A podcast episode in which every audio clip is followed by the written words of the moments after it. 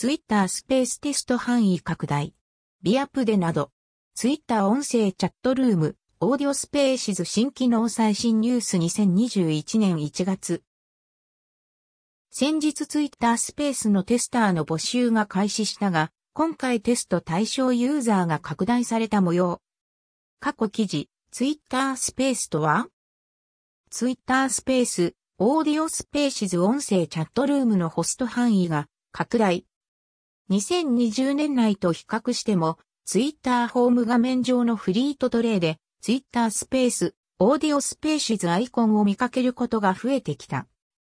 合わせて、ツイッターのタイムライン上で、スペース機能に関する話題や使ってみた感想といったツイートも以前よりも目に入るようになってきた感じが。ツイッタースペース、オーディオスペーシズビアップデートや不具合改善など、ツイッタースペース、オーディオスペーシズ自体が現在ベータテスト中ということもあり、細かな箇所が随時修正、変更されアップデートされている模様。発言者から発言できる参加者への日本語表記変更。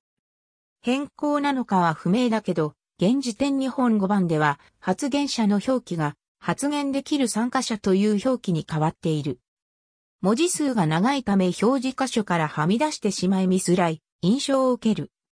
Twitter オーディオスペースの強制終了や音声が聞こえなくなる不具合ほか。